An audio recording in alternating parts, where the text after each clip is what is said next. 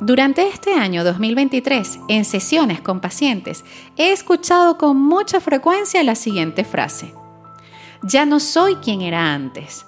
No sé en qué momento del camino perdí el brillo que ahora necesito recuperar. No sé quién soy. Ya no sé en quién me convertí. Son expresiones acompañadas de mucha tristeza, en ocasiones el grito de auxilio por la resistencia a los cambios o por la añoranza de una época que ya no volverá. Si alguna vez hablaste de alguien que no ves desde hace muchos años y la describiste según tus recuerdos, es probable que te hayas equivocado, porque seguramente esa persona ya no sea así. Si migraste, tuviste un hijo, saliste de una relación de pareja muy larga, te estás jubilando, llegaste a los 30 o los 40, incluso estás atravesando una depresión o llevas mucho tiempo con ansiedad, entonces es probable que hayas sentido que ya no eres el mismo de antes. Acompáñame en este episodio para que conversemos sobre la nostalgia del pasado y del por qué es solo un mecanismo de mi cerebro que me lleva a lo conocido porque definitivamente el presente no me gusta y tengo miedo a pensar en lo incierto del futuro.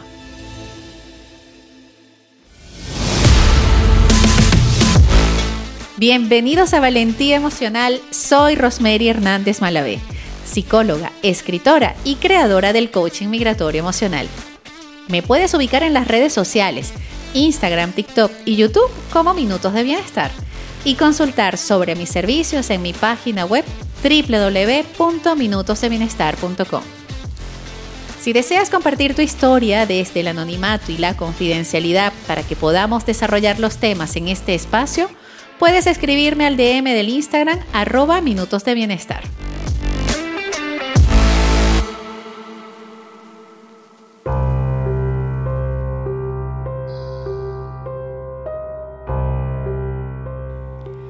La nostalgia del griego clásico nostas, regreso, y algos, dolor, es un sentimiento de tristeza mezclado con placer y afecto cuando una persona piensa en tiempos considerados felices, más allá de solamente hablar del pasado.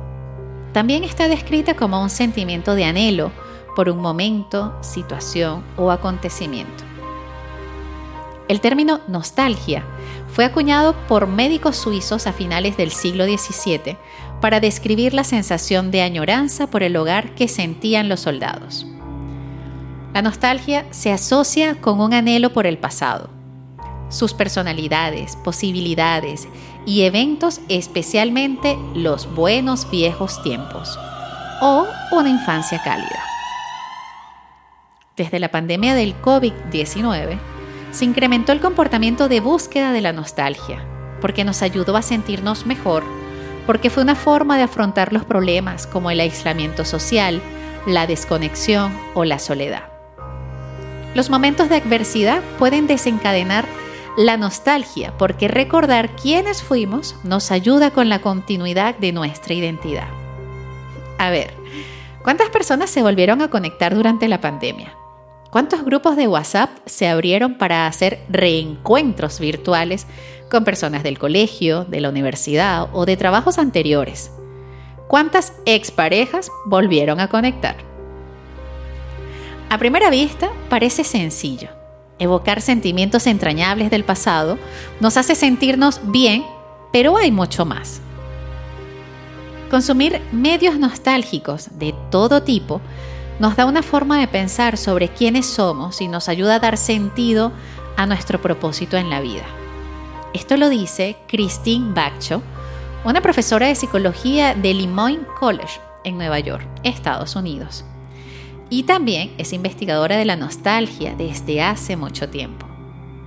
Baccho lleva estudiando la nostalgia desde los años 90 e incluso ha desarrollado un inventario de la nostalgia que evalúa la propensión a la misma. Dice que en los últimos años ha asistido a una explosión de la investigación sobre la nostalgia, porque los científicos cada vez más quieren averiguar qué es lo que hace que la nostalgia funcione. O mejor dicho, cómo nos hace funcionar la nostalgia.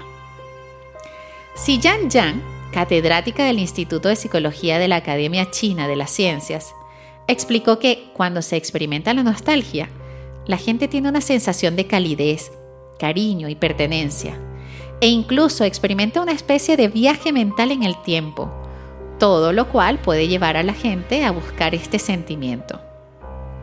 Yang afirma que las películas y la música desencadenan fácilmente los recuerdos y que las experiencias nostálgicas pueden ser especialmente reconfortantes en tiempos difíciles, ya sean personales o globales. Los medios familiares de nuestro pasado nos reconfortan emocionalmente, pero también satisfacen una necesidad cognitiva, fomentan la creencia de que las cosas irán mejor porque ya han ido bien antes. Esto es muy importante. Pero la nostalgia no solo nos pica con el gusanillo de sentirnos acogidos y reconfortados, sino que también nos ayuda a procesar nuestra situación actual. La nostalgia sirve a varios fines psicológicos importantes. Uno es la necesidad de sentir que tenemos el control.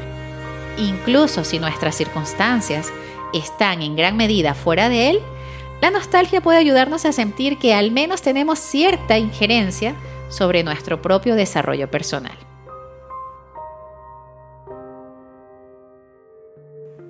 Otra necesidad que la nostalgia nos ayuda a satisfacer es la conexión social.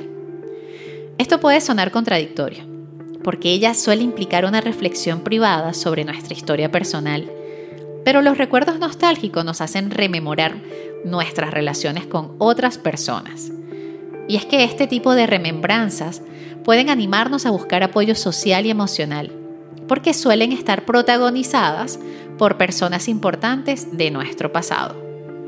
Quizás esta sea la explicación del por qué volvemos a conectar con nuestros ex. Espero que este no sea tu caso. Entonces, ¿Qué le hace toda esta nostalgia a nuestro cerebro? Resulta que mucho, y por suerte, la mayor parte es positiva. Las investigaciones han descubierto que la nostalgia puede aumentar nuestra sensación de bienestar, potenciar la inspiración y la creatividad, hacernos sentir más jóvenes, despiertos, optimistas y enérgicos, e incluso animarnos a asumir riesgos y perseguir nuestros objetivos. Jan y sus colegas de investigaciones han descubierto que recientemente la nostalgia puede reducir nuestra percepción del dolor. Qué interesante. Y mejorar nuestra capacidad para detectar amenazas. Descubrieron que en comparación con los sujetos de control, los sujetos que pensaban en algo nostálgico tenían más actividad cerebral cuando leían palabras amenazadoras. En cuanto al alivio del dolor, se realizaron dos estudios para examinar el efecto analgésico de la nostalgia en distintos niveles de dolor. En el primero, una persona miraba imágenes nostálgicas y experimentaba alivio de dolor térmico de bajo nivel. Pero cuando los investigadores pidieron a los individuos que reflexionaran sobre un acontecimiento de su pasado, experimentaron alivio tanto del dolor térmico alto como del bajo. Así de interesante funciona nuestro cerebro. Jan también ha descubierto que las áreas cerebrales activas durante las experiencias nostálgicas son las asociadas a la autorreflexión, la memoria autobiográfica, la regulación emocional y el procesamiento de recompensa. Eso significa que la nostalgia regula nuestra actividad cerebral en estas áreas, actuando como un amortiguador frente a diversas amenazas psicológicas y físicas. En otras palabras, hacemos mucho más que evocar un bonito recuerdo. Pero no todo es color de rosa. La nostalgia suele considerarse una experiencia emocional contradictoria. Incluso con los recuerdos felices, la nostalgia puede ser a la vez dulce y amarga. Si bien el recuerdo en sí reconforta y calienta el alma, el corazón, también puede entristecer porque la experiencia se ha ido. Los recuerdos de la nostalgia no siempre son buenos. A veces son agridulces o incluso tristes. Pero incluso los malos recuerdos que nos vienen a la mente parecen más positivos porque los vemos a través de un filtro teñido de rosa. No solo añoramos nuestro pasado, sino que recordamos una versión romántica de él. En un desahogo anónimo, alguien me envió al DM de Minutos de Bienestar lo siguiente. Tuve que renunciar a mi carrera cuando migré, hace ya seis años, y no encuentro mi rumbo. Siento que solo era buena en lo que estudié. Me frustra demasiado hacer otra cosa. En las sesiones de coaching migratorio emocional, suelo hacer reflexionar con la pregunta, ¿quién eras antes de emigrar? Y la mayoría de las respuestas están asociadas a estatus, bienes materiales, logros profesionales y otros sin fin. Pero pocos son los que hacen referencia al ser. Y cuando pasa, es desde el sentir que se perdió la esencia y ya no se sabe siquiera quién es en la actualidad. Cuando se habla de lo que se extraña del lugar de origen, las personas mencionan situaciones, momentos, cumpleaños, reuniones familiares, festividades y reuniones con personas tanto familia como amistades. Lo que resulta interesante es cómo ese recuerdo mantiene la ilusión y la expectativa de que al volver todo seguirá siendo igual. Y esto tiene una explicación científica, porque resulta que recordar las cosas mejor de lo que fueron tiene un propósito evolutivo. Si la gente recordara las cosas fielmente al original, la mayoría de las mujeres nunca querrían tener más de un hijo, por ejemplo. Es una función de supervivencia de la especie que podamos pasar por alto las partes malas del pasado. Entonces, como escape temporal, la nostalgia proporciona un respiro muy necesario que puede sostenernos en tiempos difíciles, pero puede volverse negativa si nos quedamos rumiando en el pasado. Queda claro entonces que suele ser más común ir al pasado si el presente no nos gusta, si sentimos gran incertidumbre por el futuro y necesitamos por mecanismo de defensa resguardarnos en lo conocido. Hay cambios que si los miramos con unos lentes de agradecimiento, nos permitirá apreciar lo que la migración, por ejemplo, nos ha sumado, y no solo quedarnos en aquello que nos quitó.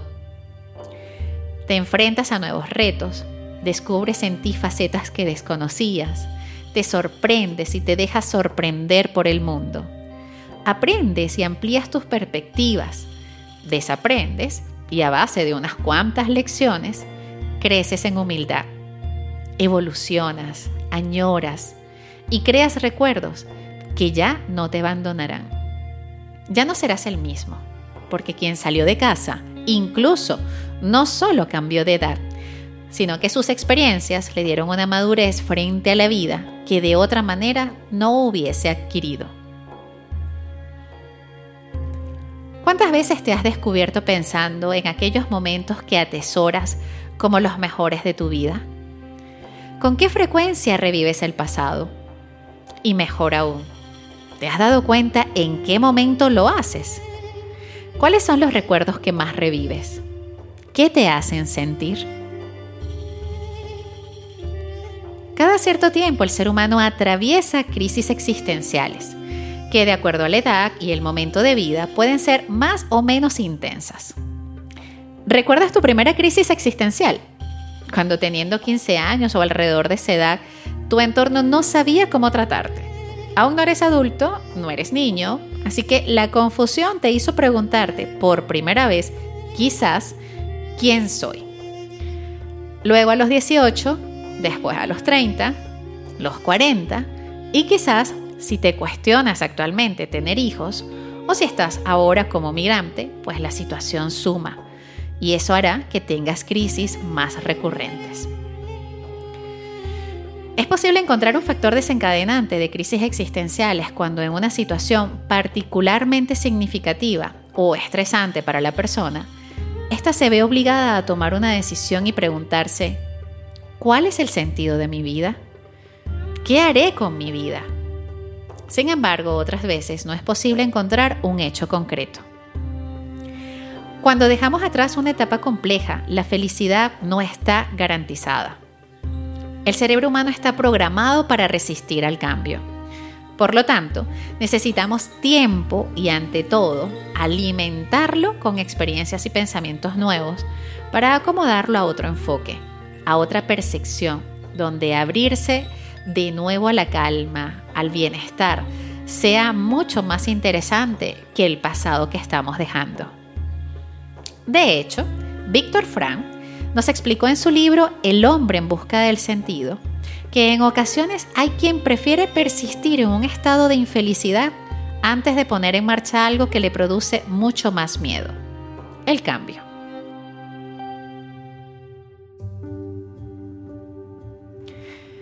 A modo de ejemplo, Anne Thordine, médico de atención primaria en el Hospital General de Massachusetts, en Boston, demostró que no todos los pacientes aquejados de enfermedades cardíacas dan el paso hacia un estilo de vida más saludable, con el fin de garantizar su supervivencia. Aún más, se sabe también que son muchas las personas que se resisten a dejar a sus parejas, a pesar de ser infelices, y esto lo hacen por dos razones de peso, por miedo y por temor al propio cambio.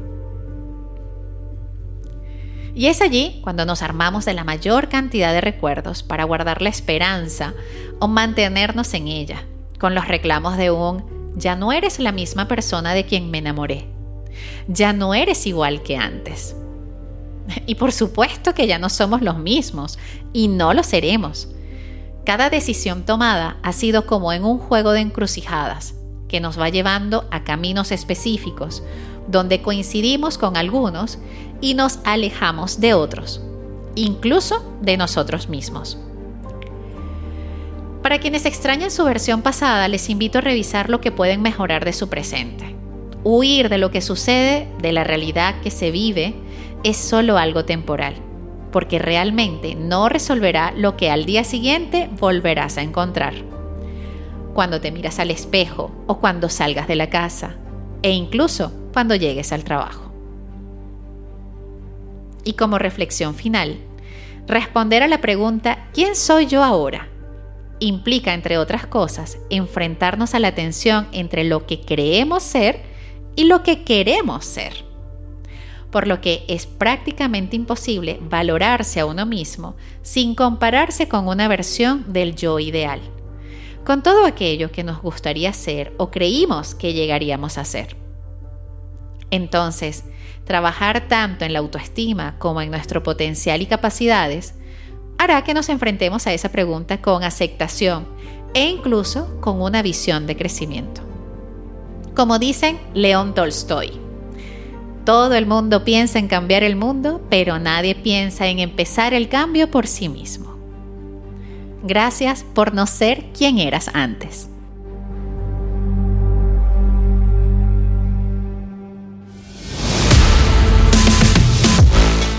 Si este contenido fue de aporte para ti, despertó algún interés y deseas que más personas lo puedan disfrutar, dale clic al botón seguir, ranquéalo y compártelo.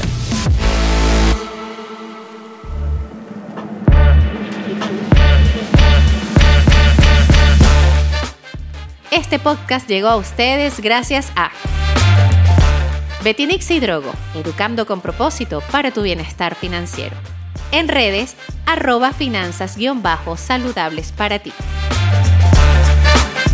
Marjari Vera, psicoterapeuta, te acompaña en tu proceso de transformación. La encuentras en las redes como arroba Marja Psicoterapia. Movex, llega hasta donde quieras. En Instagram, arroba movex.la. Magda Sosa, descubre tu rareza para que tu marca personal monetice lo que sabes. Conoce más de ella en arroba Magda Sosa Consultora y en su página web www.emprenderinspira.cl. Me despido con cariño. Soy Rosemary Hernández Malavé, psicóloga, escritora y creadora del coaching migratorio emocional. Nos escuchamos en el siguiente episodio.